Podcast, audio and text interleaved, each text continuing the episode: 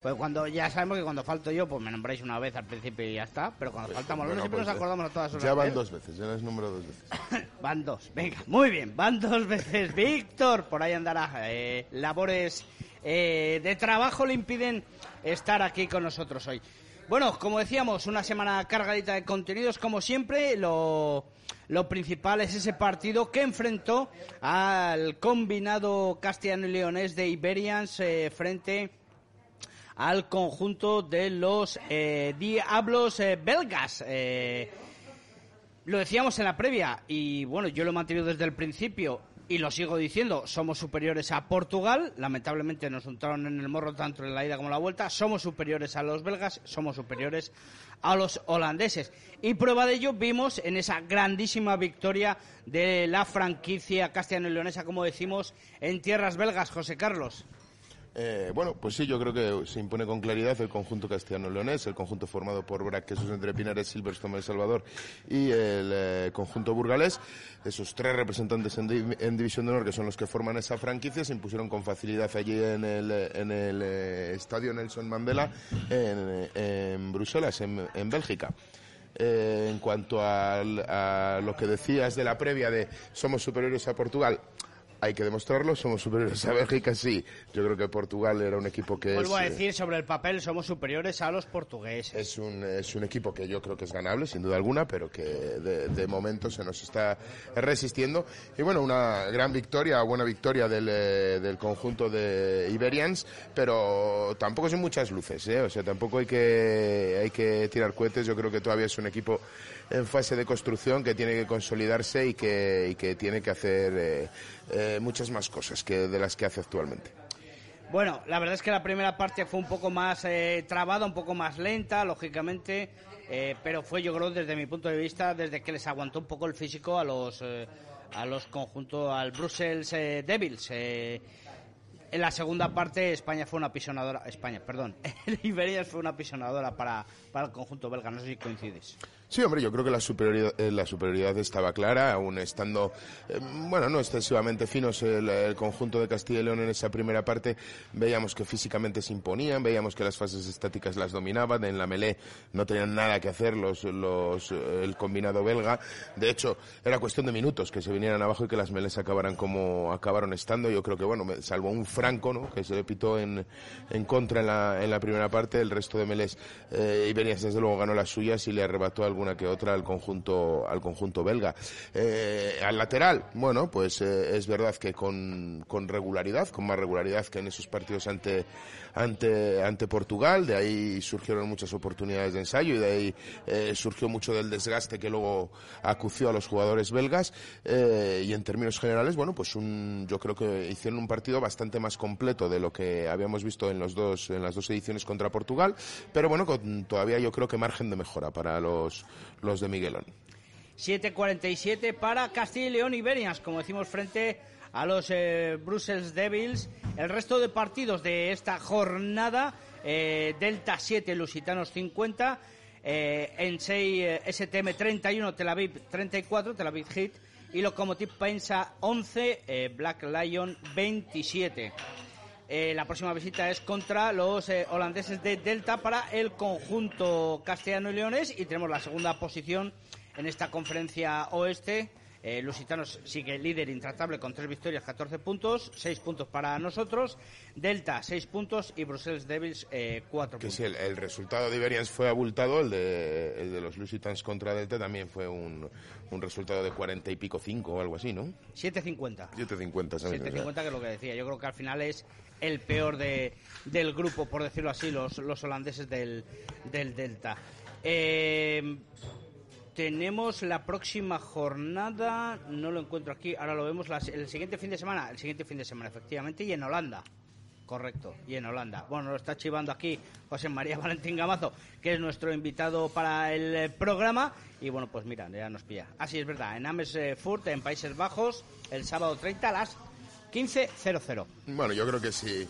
Iberians yo, creo que tiene un margen de mejora, como decía anteriormente, pero bueno, creo que consiguieron hilvanar jugadas en la, en la tres cuartos, cosa que en la primera parte se nos resistía de alguna manera.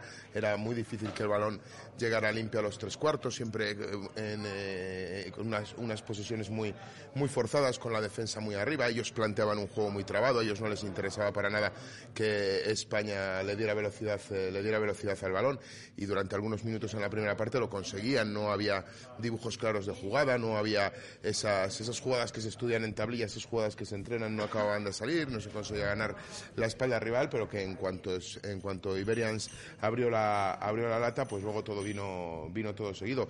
Los cambios eh, en, la segunda parte yo creo que funcionaron muy bien. La verdad es que eh, todo el mundo pensaba que, bueno, pues que la, la Mele con la salida de Tuco, porque se reservaron muchos jugadores, sobre todo los convocados para la selección española, o al menos eso parecía leyendo el partido desde lejos, donde los jugadores que formaban parte del combinado de Santi Santos, bueno, pues se, en cuanto el partido estuvo solucionado, bueno, pues se les dio, se les dio un poco de descanso o se les, o se les, eh, se adelantó el cambio, ¿no? Para, para reservarles para que estén disponibles para todas las competiciones, evidentemente. Eh, los, los, cambios funcionaron, recordemos ese cambio de Tuco, donde yo viéndolo con gente decía, a ver cómo funciona la Melé, salió Andrés Alvarado y la Melé siguió funcionando de la misma manera, igual o mejor, vamos, o sea, eh, incluso mejor porque los belgas ya llegaban muy cansados, ¿no?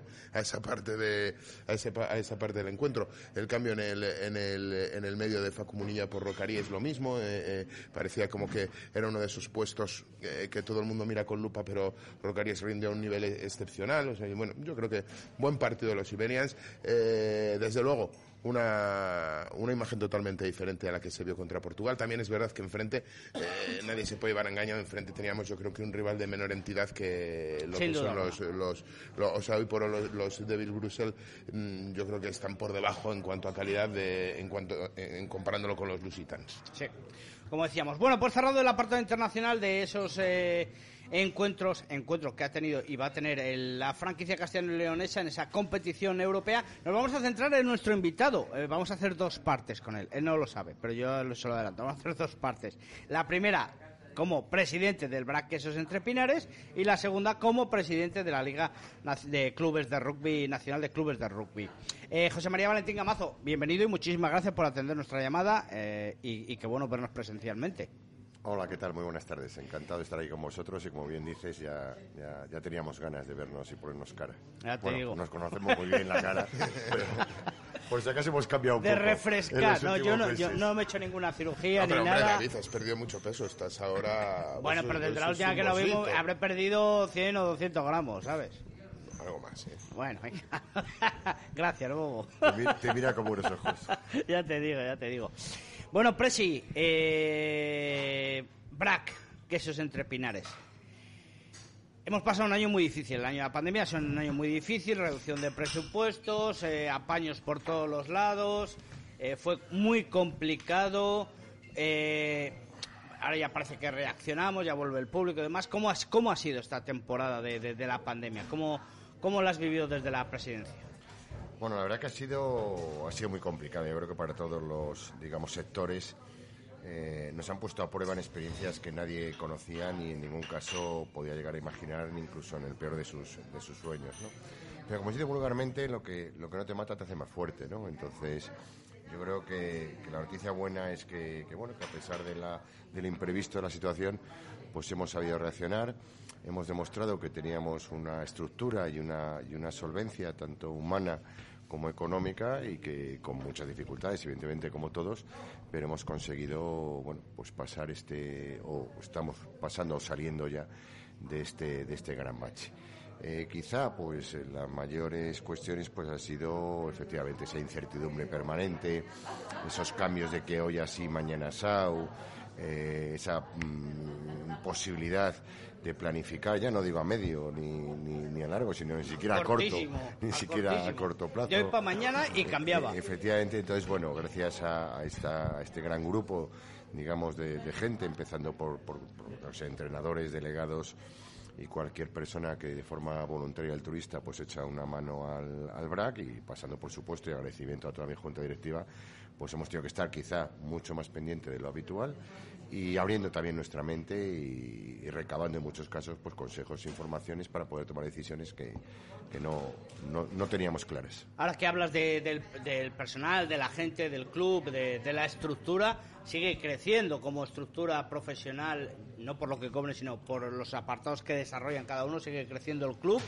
Eh, yo creo que junto al, al Salvador seréis eh, los, de los clubes con la estructura más profesional, y vuelvo a decir, no por dinero, sino por, por eh, su trabajo. Y, y bueno, esa es la idea, ¿no? Yo creo que la idea, la idea está muy clara, ¿no? Es decir, eh, sin renunciar, por supuesto, a nuestros orígenes, sin renunciar, digamos, al, al rugby romántico sin, y al amateur, y por qué no. Evidentemente, yo creo que si queremos hacer de nuestro deporte algo grande y que nuestro deporte crezca y tenga, tenga una relevancia, digamos, dentro del, panorama deportivo nacional, pues eh, tenemos que seguir, digamos, la, senda marcada por otros países y por otros muchos clubes. Y no solo cuando hablamos de profesionalidad nos tenemos que referir necesariamente a los jugadores. Es verdad que ahí hemos dado un gran paso, creo que, aquí en Valladolid se lidera quizá esa, esa, esa batalla, ¿vale? No, no muy secundada por otros muchos clubes, lo cual entiendo que, es un error aparte de, digamos de una pequeña injusticia comparativa con nosotros, sino también y más fundamentalmente para mí un, crecimiento digamos en estructura orgánica, en estructura organizativa. Claro. Eh, yo creo que ya moviendo los presupuestos que se mueven, moviendo el volumen de gente, y me refiero a gente de voluntarios, de jugadores, de niños, de socios, de aficionados, de patrocinadores, evidentemente ya no se puede depositar en muchos casos en la buena voluntad y en el tiempo libre de las personas. Ya todos estos entornos eh, requieren pues una, una, atención prácticamente en exclusiva y bueno, pues el estar incluso tirando de servicios meramente profesionales y de buscar la persona que lejos de, su voluntarismo, que también es bueno, sino que también que tenga su capacidad, digamos, eh, formativa y técnica para poderlo ejecutar. Yo creo que eso es una, es una pieza eh, para mí importantísima para poder eh, no solo garantizar el posible crecimiento, sino, ¿por qué no?, la estabilidad y continuidad de cualquier eh, proyecto deportivo. Pero esto que te digo que es para el rugby, yo creo que se puede hacer extensivo a otros muchos deportes que están también luchando ahí por, ganarse una plaza y por, por, crecer, ¿no? Eh, hay que crecer con unos cimientos sólidos, con unos cimientos que nos puedan soportar pues ese, ese crecimiento y esa estructura sin temor a que en un momento dado se pueda tambalear o venir abajo. Aunque yo estoy francamente triste Estoy triste porque se fue Mario o le dejamos marchar y yo estoy triste. Yo estoy triste porque creo que aporta mucho al rugby nacional, lógicamente, y por ende al Braqueso entre Pinares. ¿Qué pasó? Bueno, no, en absoluto. Vamos a ver, eh, yo creo que, que Mario, además, eh, quizá eh, todo tiene, como, como, como, digo muchas veces, dos, dos puntos de vista, ¿no? Es decir, Mario tuvimos la gran suerte de que incluso nos regaló más tiempo del que nosotros esperábamos, ¿no? Es decir, en principio, con Mario empezamos en, en, que iba a ser un proyecto, una toma de contacto eh, a seis meses. Eh, la, experiencia fue muy satisfactoria. Luego, en un principio, pues ampliamos, eh, digamos, a dos más y finalmente han sido cuatro. ¿no? Yo creo que, Mario ha aportado mucho, mucho en este club, pero mucho en todos los sentidos. ¿no? Yo creo que ha aportado mucho pues, en, la, en forma de ver y entender muchas cosas que nosotros bueno, veíamos y entendíamos de otra forma. nos ha ayudado muchísimo en la, en la formación y tecnificación de todos nuestros nuestros entrenadores de, categorías bases, ha colaborado de forma activa porque la verdad que eso es, un, eso es una gozada para con él y, era muy, muy, muy activo pues en, en, la formación y entrenamiento, pues me da igual, tanto del equipo de división de honor, donde muchas veces se le veía, digamos, con más frecuencia, pero no con menos frecuencia estaba en, en su 23, en su 18 y en otras categorías que para nosotros son estratégicas y que son donde el club hace muchísimos esfuerzos por, por, ese, por ese crecimiento, ese mantenimiento. Llegado a un punto yo creo que también Mario, bueno, pues así, así lo estuvimos hablando, tuvo un momento quizá de, cierta incertidumbre, la situación de, eh, de, desarraigo familiar, toda su familia, sus nietos nuevos, en tal en Argentina, en la que, bueno, pues estuvo, estuvo dando. Y también es verdad en el que él quizá apostaba más por esa, por ese, digamos, ese crecimiento, esa evolución que no por, por, por un, no sé cómo decirte, por una,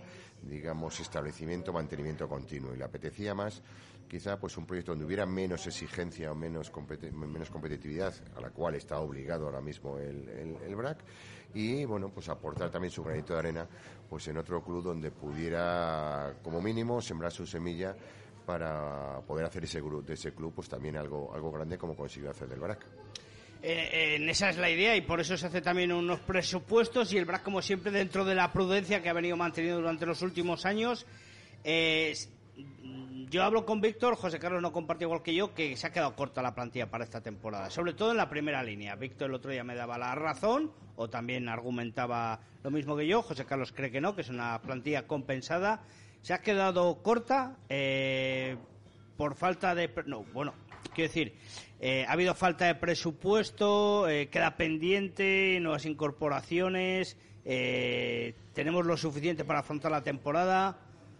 Bueno, vamos a ver, evidentemente no estamos hablando de, digamos, a efectos de lo que es División de Honor de presupuestos de, temporada 18. Sí, sí, solo hablo de la División de Honor, está eh, claro. En el resto del club, precisamente, lo que sí que se ha hecho ha sido no solo mantener ese presupuesto, incluso en periodo de pandemia, sino que en algunos casos eh, se, ha, aumentado, lo cual es que queda patente y claro la apuesta decidida del BRAC por todo el tema de la cantera, ¿no? de la escuela y de la, y de la cantera. Para este año bueno, nosotros hemos fijado, como hacemos otras veces, yo en esas cuestiones no entro, eh, fijo, digamos, eh, márgenes o volúmenes eh, presupuestarios y luego el cuerpo técnico, pues, confecciona la plantilla con esos y otra serie, digamos, de criterios, requisitos y objetivos, confecciona la plantilla que, que considera objetivo, oportuna. pero también es cierto en que, en que, bueno, quizá empezamos a ver, y es un poco la gran noticia y la gran alegría, empezamos a ver los frutos del trabajo que se iba haciendo.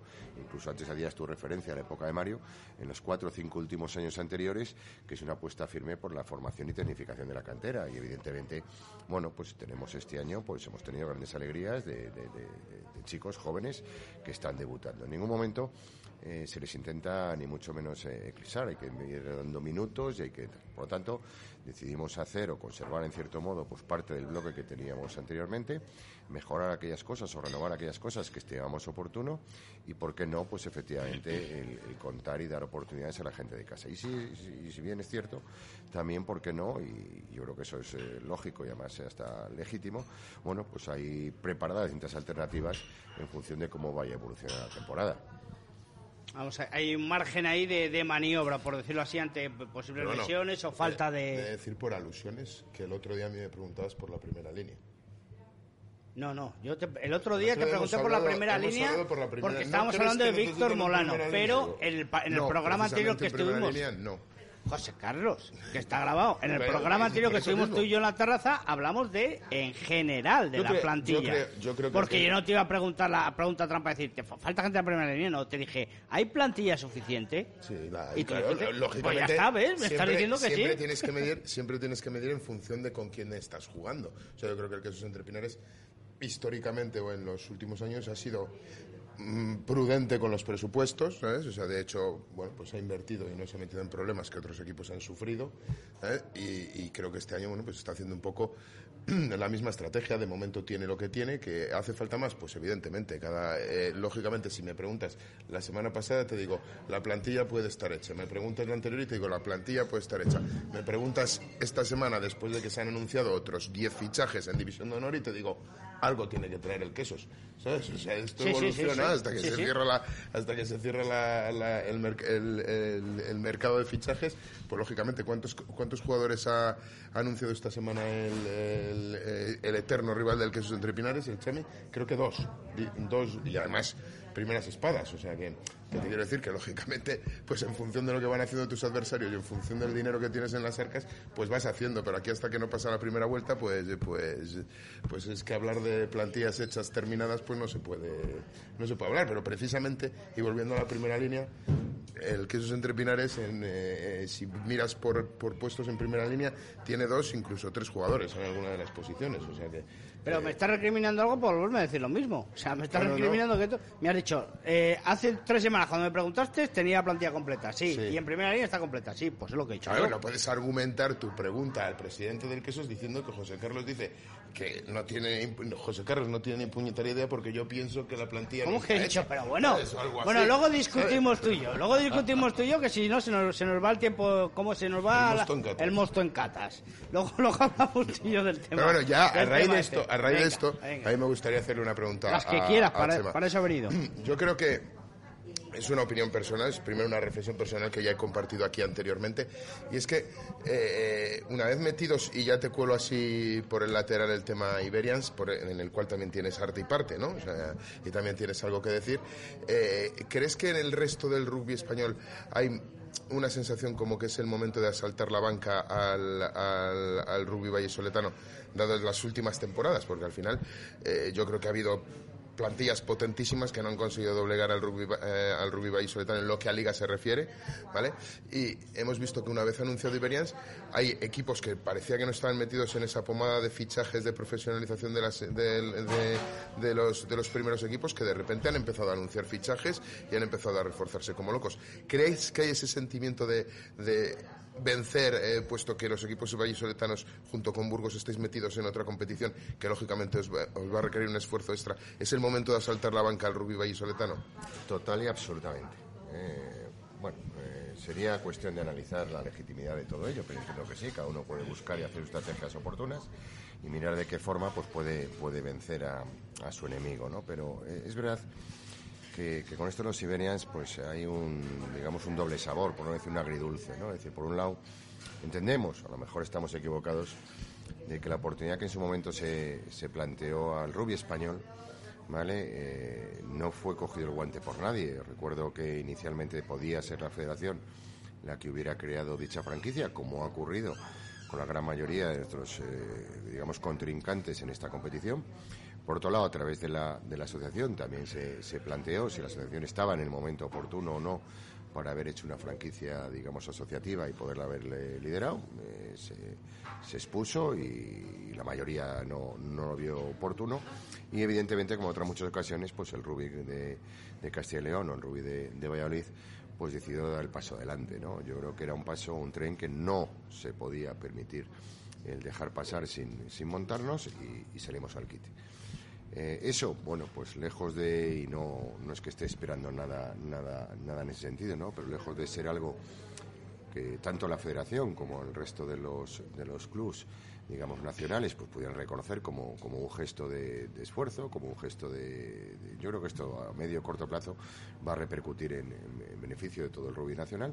Bueno, pues quizás, como tú bien dices, pues han visto una oportunidad de decir como, como tiene que cuidar dos corrales, vamos a ver si asaltamos uno. Que se han alegrado, vamos. Mm, Bueno, tú lo has dicho.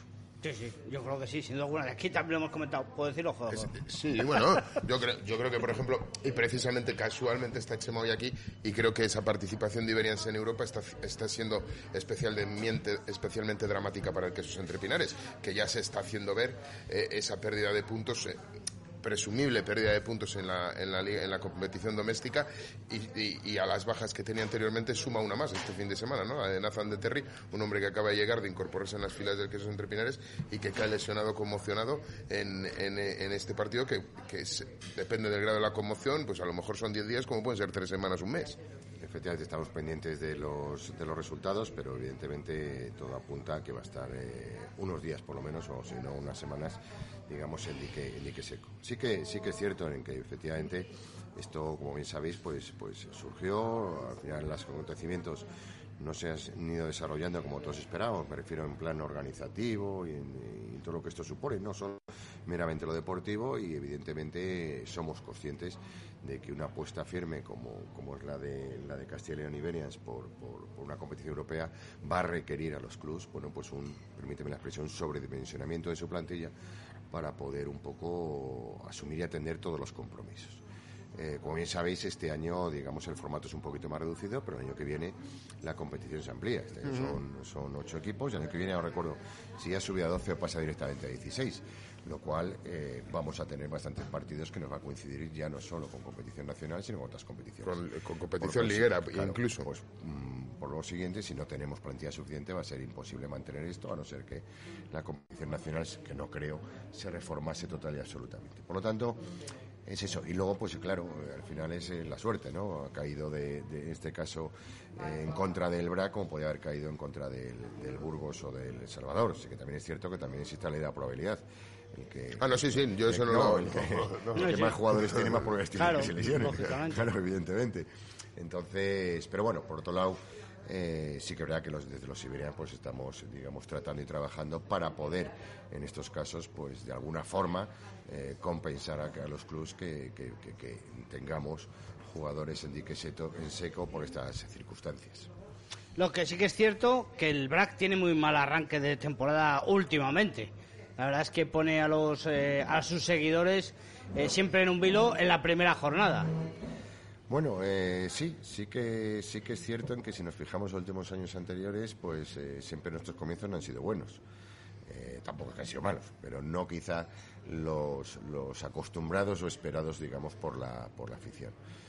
Eh, bueno, mm, explicación no la hay, ni, lógica ni incluso técnica. Es decir, hacemos pretemporada, yo creo como cualquier otro otro otro club o incluso algo más.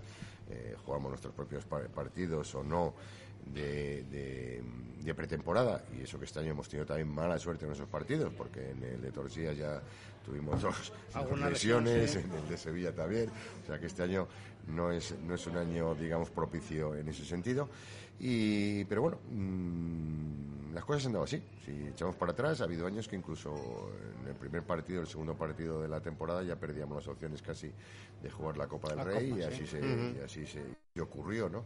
Pero bueno, yo creo Pero bueno, tampoco acabaron mal la temporada, ¿eh? efectivamente, que yo creo que la, que la competición es, bueno, es larga. Eh, hay mucho que hay mucho que ver y mucho que jugar y como hemos demostrado no solo en, el transcurso de la competición, sino también en los partidos, sabemos, sabemos eh, evolucionar, crecer y venirnos arriba en, todo momento.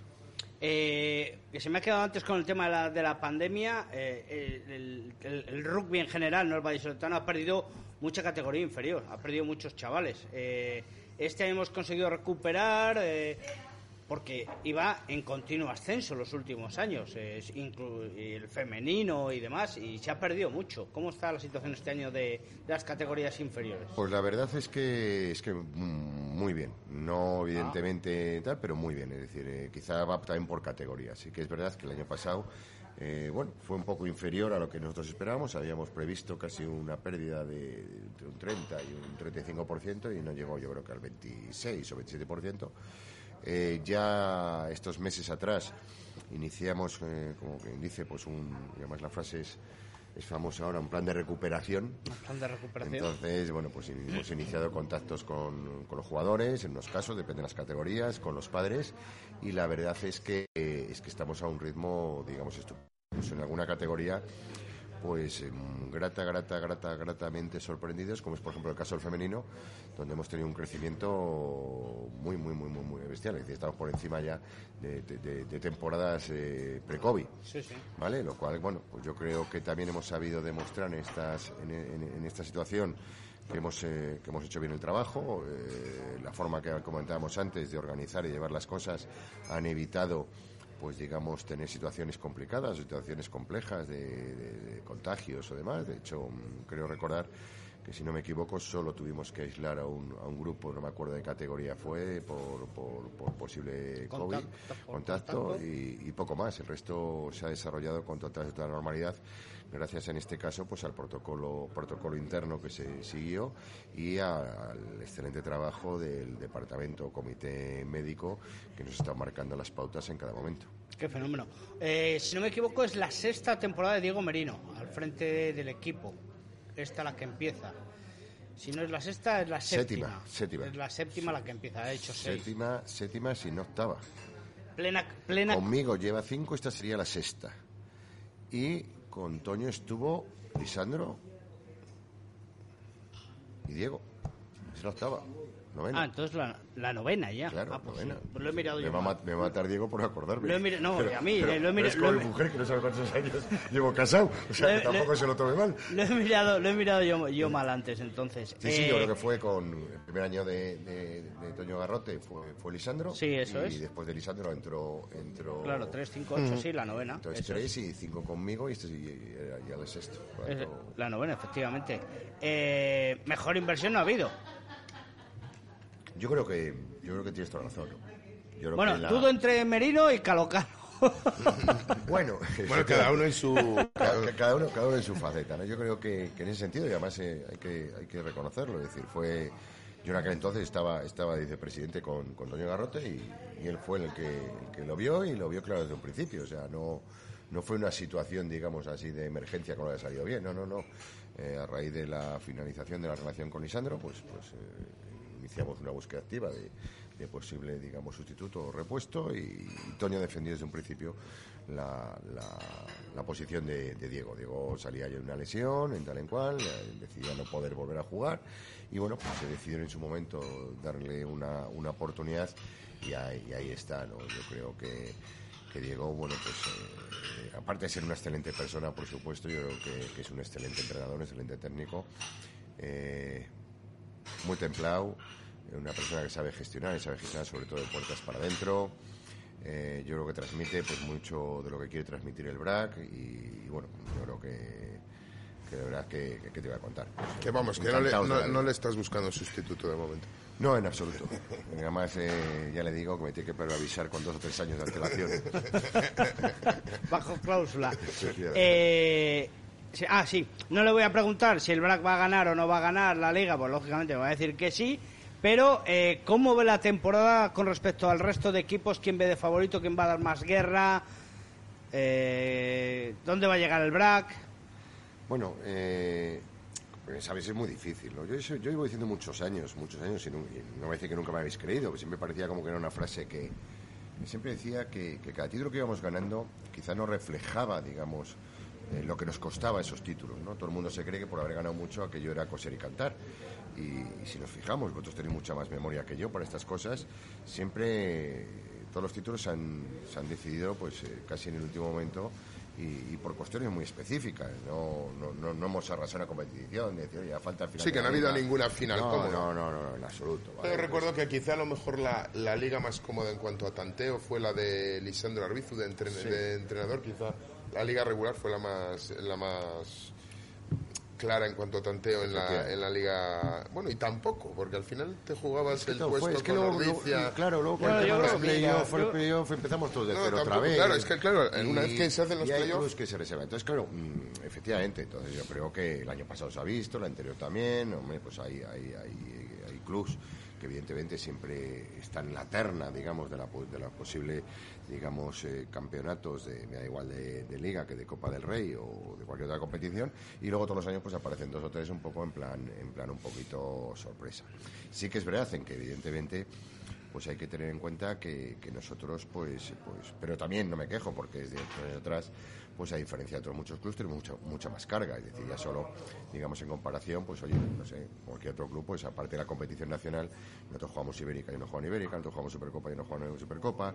Eh, hablabais antes, el, el nivel de, de convocatoria de jugadores de la selección española, pues el BRAC siempre está un poco, un poco ahí. Sí, mira, Y, el año claro, pasado eh, el Brack en que no dispuso de muchos jugadores Claro. por lesiones en convocatorias Claro, eh, de, la selección eh, española. todos recordamos que incluso lo teníamos en cierto modo clavado de que uno de los años en los cuales sí que sí que ganamos la, la liga, pero perdimos el, el liderazgo cuanto al factor campo, pues fue en un partido que tuvimos que jugar con, con San Boy, que nos coincidió con selección española y nos dejaron el grupo, el equipo, pues como nos lo dejaron, ¿vale? Entonces, bueno, pues efectivamente cosas afectan.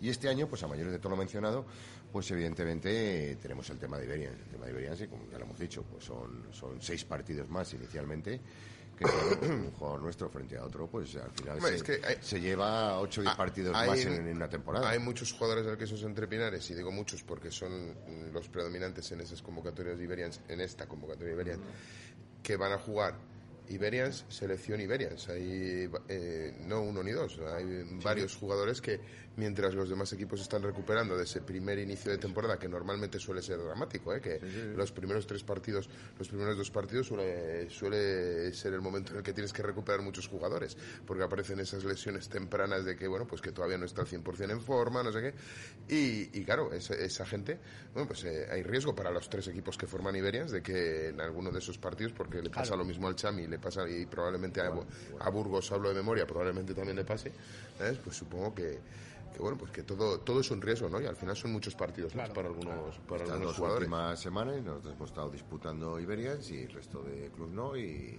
el día 7 cuando volvamos, pues tenemos nuestros encuentros. Eh, ellos vendrán con dos semanas de descanso y nosotros con cero. Bueno, en este caso no, porque el próximo partido de liga es el derby. Y entonces te Habrá que ver, a ver qué hacemos con el la, la, siguiente pregunta no sé cómo hacerla. La, voy a hacer como presidente del BRAC.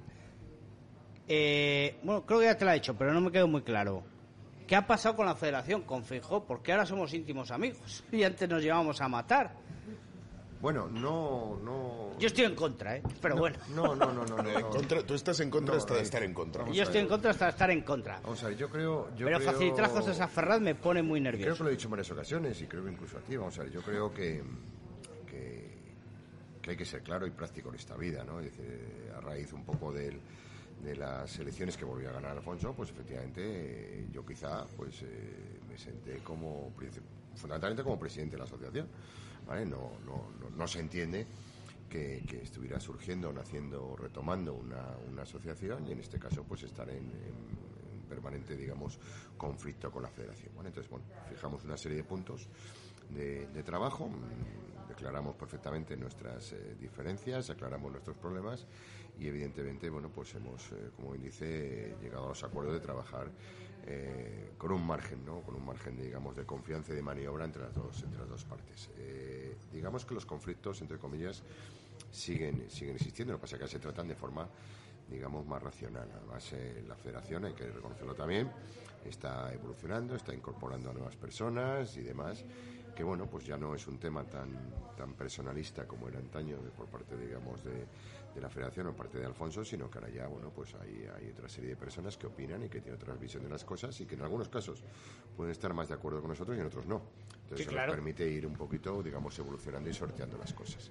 Por otro lado, yo creo que también, en cierto modo, mm, se han dado cuenta de que la asociación está ahí, que la asociación, bueno, pues ya no es un, un experimento, sino que poco a poco va tomando músculo, eh, consigue, eh, bueno, pues de alguna forma eh, aunar opiniones y, plantear cosas, cosas serias. Y luego, por otro lado, también yo creo que se han dado cuenta, y esto es lo más práctico para ellos, en que les estamos quitando mucho trabajo. Es decir, cosas que antes ellos tenían que, que- que negociar, discutir o proponer club por club, pues ahora se lo dice la asociación, la asociación lo trata internamente y les contesta si blanco, azul, negro o amarillo. Ya. Lo cual a ellos les quita bastante trabajo porque, bueno, lo ha dicho la asociación, se supone que está con el consenso de todos los clubes y aquí, y aquí seguimos. Por lo tanto, eso yo creo que, que ha favorecido. Hay cuestiones que están ahí aparcadas y que evidentemente son cuestiones de, de- de fricción. Pero bueno, también es cierto en el que yo creo que a medio, a medio plazo la federación ya está más abierta pues a un tema de, de, bueno, pues de abrirse a una posible liga profesional y con lo que todo eso conlleva. Eh, no me has contestado. Eh, al final, ¿cuál es el cuál es el mínimo? No, no, pero que es que es sobre otro tema. Eh, ¿Cuál es el mínimo de títulos para cumplir la temporada para el BRAC? Bueno, eh, uf, Estamos diciendo eh, Copa Ibérica. Copa Ibérica, Super Ibérica, Ah, cuatro, perdón, Copa perdón. Copa Ibérica, eh, Supercopa, Liga y Copa del Rey. Hombre, yo creo que ¿Cuál es el que no se puede perder? ninguno. O sea, cuatro de cuatro. De cuatro. Hombre, claro, debemos conseguirlo, ¿no? Perfecto. me ¿Lo hemos hecho alguna vez o no? ¿Cuál? Cuatro de cuatro. Sí, ¿no? Ibérica, y dos veces. No.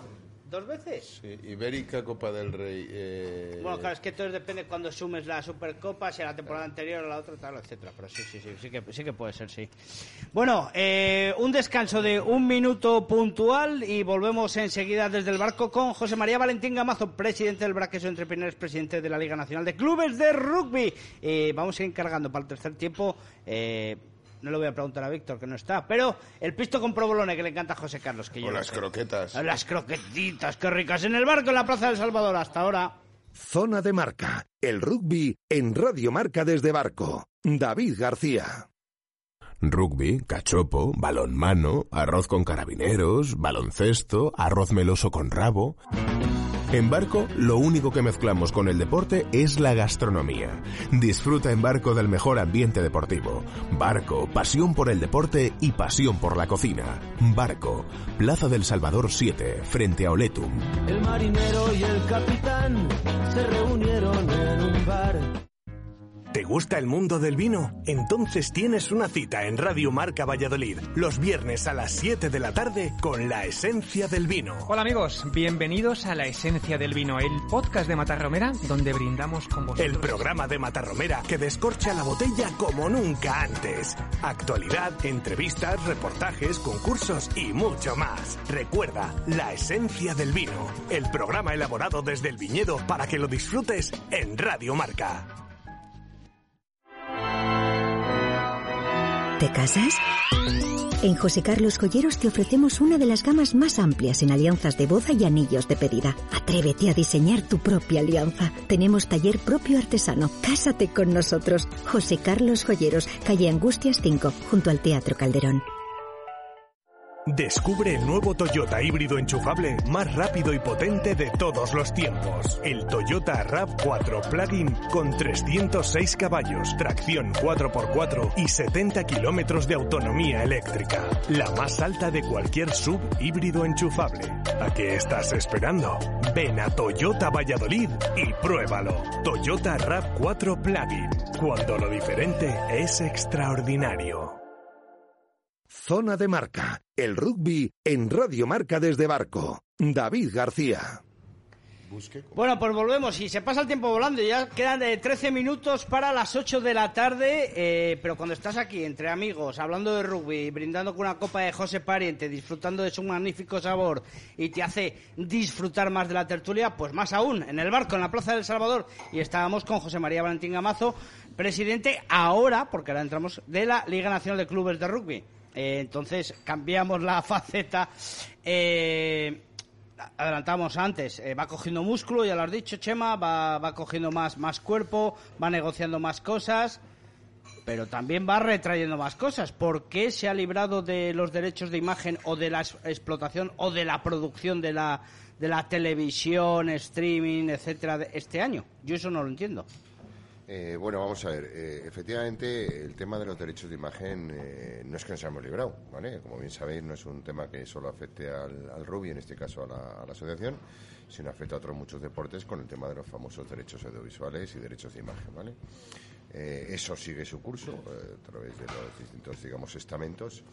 Y evidentemente nosotros reconocemos o entendemos, y así nos lo dice también nuestro despacho, nuestros asesores eh, abogados de, de Madrid, en ese sentido, en el que, bueno, mm, pues es una batalla que está ahí, que, que con todas las de prácticamente de seguridad, pues se va a ganar. El momento es, eh, es decidir cuándo, cuándo eso se inicia. ¿Cuándo dar el paso? Efectivamente, con respecto a lo que dices, el año pasado eh, es verdad que la, la federación tuvo un acercamiento hacia la, la asociación, bueno, porque tenía en, en- en las puertas pues un, un proyecto, digamos, de, de- de una, una entidad o una cadena que estaba interesado en empezar a retransmitir el tema del, del rugby. Lo que pasa que evidentemente en aquel entonces se le exigía bueno pues que hubiera que hubiera una mejora, una mejora en la producción, una mejora en la homogeneización un poco de- del, producto. del producto y una serie de cosas que evidentemente en ese momento y era a principios de la segunda vuelta pues eh, no, no existía ¿vale? Ahí evidentemente nosotros como asociación vimos un poco la oportunidad de, de, bueno pues de, de encargarnos un poco de la, de la situación y bueno pues negociamos en ese momento con la, con la federación os recuerdo que hasta, enta- hasta entonces cada club retransmitía cómo y por donde quería y utilizaba serigrafía que consideraba oportuno y había clubes que metían banners, otro cuñas, otro tal y ahí no... Alguno pues, con un móvil, el otro eh, con eh, dos cámaras, cuatro. o entonces, bueno, pues desde la se decidió poner los medios, digamos, eh, necesarios y empezar a trabajar en ese sentido. Fue, fue duro porque en ese momento, eh, bueno, cuando, cuando la federación ve que somos capaces de, poner en marcha tal, bueno, pues empieza un poco a reclamar su protagonismo, ¿no? Decir, oye, que si el marcador no se está utilizando el oficial de la federación, que si esto, que si resulta que la competición no está clara de quién es, bueno, una serie de cosas. Y bueno, por aquel momento el objetivo era, digamos, lanzar el producto en tal en cual y además con el, con el excelente trabajo y además con el agradecimiento a, Marca porque fue nuestra plataforma, digamos, de retransmisión y, lanzamiento, ¿no? Entonces, bueno, ahí yo creo que, que en un tiempo prácticamente récord, en dos o tres temporadas, pues, eh, perdón, jornadas, estuvo más o menos el producto homogeneizado y ya empezamos a, producir de una forma, digamos, mucho más digna. Sí que es verdad que también la federación, en el momento que vio esto, dijo, oye, porque nosotros en un principio incluso con, con empresas y con posibles patrocinadores y demás, estábamos intentando cerrar, a, digamos, a temporada y media, la media que estábamos disputando. Como ahí va a ser difícil conseguir, digamos, eh, ingresos y patrocinios, por, porque la temporada estaba a la mitad. Pero bueno, siempre hubo sus más y sus menos y no, no fue posible. Finalizada, digamos, la temporada, bueno, pues eh, nosotros desde el primer momento pues intentamos hablar con la federación a ver qué iba a pasar para el año siguiente y bueno, pues ellos estaban en otros, en otros proyectos, en otras cuestiones. También es verdad que se han incorporado nuevas personas a- en, la federación para todos estos temas y nos plantearon siempre que estaban intentando negociar otra serie de cosas, pero siempre que lo iban a hacer de la mano de la asociación y siempre compartir la asociación. Un poco el objetivo que nos trasladaban era evitar o minimizar eh, los costes que tenía la asociación en cuanto a los temas de producción y demás, eh, que nos iban a respetar, digamos, en cierto modo, los derechos o los espacios publicitarios pactados originariamente y que por lo demás, pues tanto las eh, plataformas o no, pues serían competencia exclusivamente de la federación, al igual que el, que el naming, ¿vale? Esas cosas me constan y es verdad que, que- me han estado informando y durante todo el verano hemos tenido pues varias, varias reuniones. Bueno, pues ha habido pues distintas, digamos, eh, negociaciones con distintas empresas, distintas partes implicadas. Ha habido SO y ARRES en algunos de los casos y al final, bueno, por la lástima es que como siempre, pues de prisa y corriendo, pues hemos, hemos tenido que salir. Quizá no es ni mucho menos el, mejor, digamos, proyecto o producto. Yo creo que es un principio. Creo que, que ahora, no digo que a, que a la siguiente o las siguientes jornadas se mejore, pero que inicialmente de arranque se ha dado un paso atrás o dos pasos atrás con respecto a lo que habíamos conseguido la temporada pasada. Pero bueno, ahí, ahí, es, ahí está el proyecto y ahí está. Y sí que, digamos, de diferencia es que para muchas cosas, digamos, ya nos hacen partícipes, ya no solo en la decisión, sino también en la elección de cómo y por dónde y cómo se va a hacer.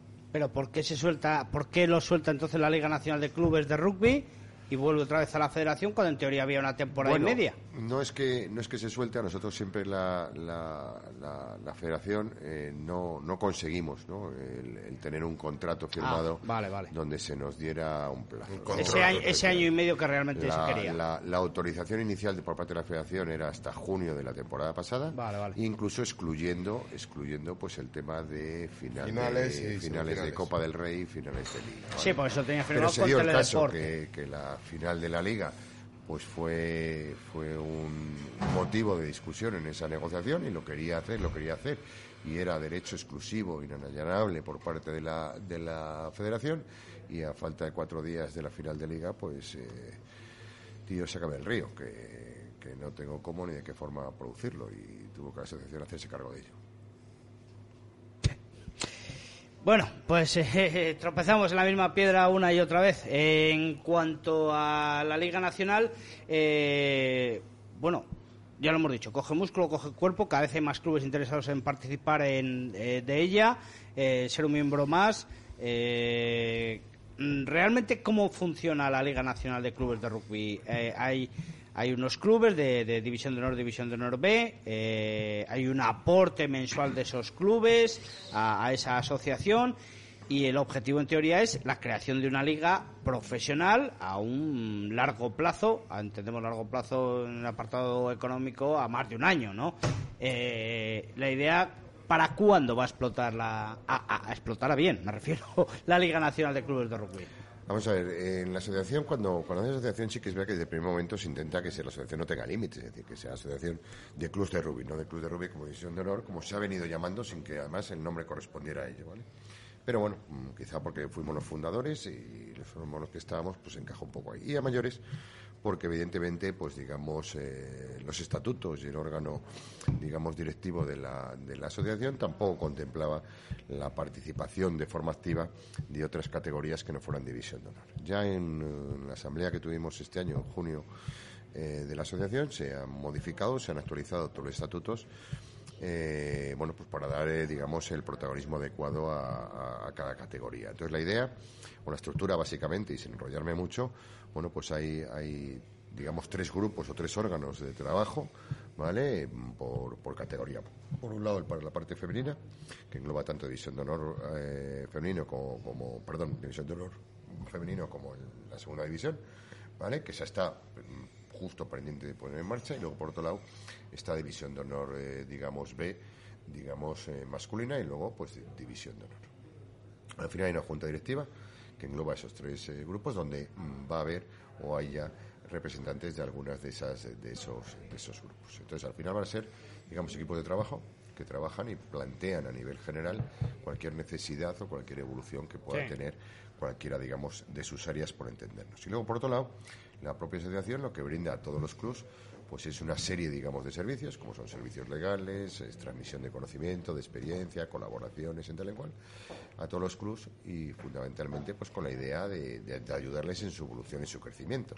Y luego también pues se aprobó en su momento pues lo que podía ser un, régimen económico, ¿vale? Por lo cual evidentemente la cuota o participación de los clubs no es la misma la que la, la cuota que aportan los clubs de división de honor, porque tampoco es los mismos servicios los que, que prestan que los que División de Honor B o cualquier, otro, cualquier otra categoría. ¿vale? Entonces va a Y luego, cualquier ingreso que se espera tener eh, vía patrocinios, vía retorno de lo que sea, de la asociación a través de, ese reglamento, digamos, económico, lo que autoriza en todo momento es a la Junta Directiva y a la Asamblea a determinar cómo y de qué forma se invierte ese dinero. Y fundamentalmente está muy claro en los objetivos de la, de la asociación y además así se contempla en los estatutos, es un poco coherente con lo decíamos antes y es fundamentalmente para eh, fomentar la, digamos, la, en algunos casos constitución, en otros fortalecimiento de estructuras profesionales dentro de las organizaciones de los clubs y no, para entendernos, ni para fichajes ni para otra serie de cosas. Entonces eh, se va a poner los medios y en su momento, si se nos permite, el dinero adecuado para poder ayudar a los clubs a, crecer. Y luego a partir de ahí también pues diseñar y hacer un plan director de qué, es el Ruby que nosotros queremos, dónde vemos los clubs y como decía antes, yo creo que es muy necesario y, que diría que obligatorio en el que eh, el objetivo es profesionalizar, y tú lo decías antes, pues una liga y profesionalizar eh, una serie de categorías, pero evidentemente sin abandonar pues el rugby social, el, el, rugby amateur y bueno, esta serie de cosas que yo creo que son pues quizá mm, igual o tan importantes como las primeras. Entonces la respuesta es, porque no me has contestado, ¿cuándo va a explotar la asociación? ¿Cuándo se va a hacer esa Soval, esa CB, esa liga? Eso, eso, eso digamos en que... Hay un plazo, cinco años, diez, no, en tres, no, no, no, vamos a ver, eh, yo te lo digo de otra forma, es decir... Eh, eh, está dentro de mis objetivos, ¿vale? Y dentro de mis objetivos, dentro, dentro de mi presidencia actual, dentro de la asociación. Y evidentemente no creo que tenga cuerpo para seguir hacia adelante, por lo tanto, eh, tengo que hacerlo mi legislatura, ¿vale? Eh, y es de cuatro años. Que es de cuatro años que finaliza el 24. Eso te decir, llevas uno, o sea, quedan tres. En tres antes de tres años. Bueno, bien. Perfecto, perfecto. Una buena, una buena respuesta. La verdad que, que se, Los tres años lo has dicho tú. Eso lo he dicho mi legislatura.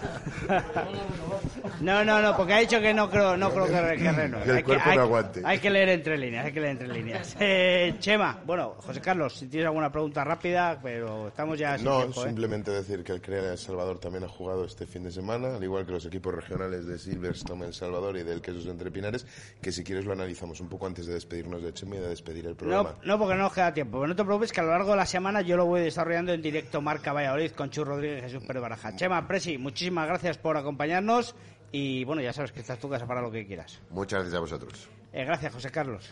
Gracias a ti, David. Eh, como digo, Mi casa porque mi sede social.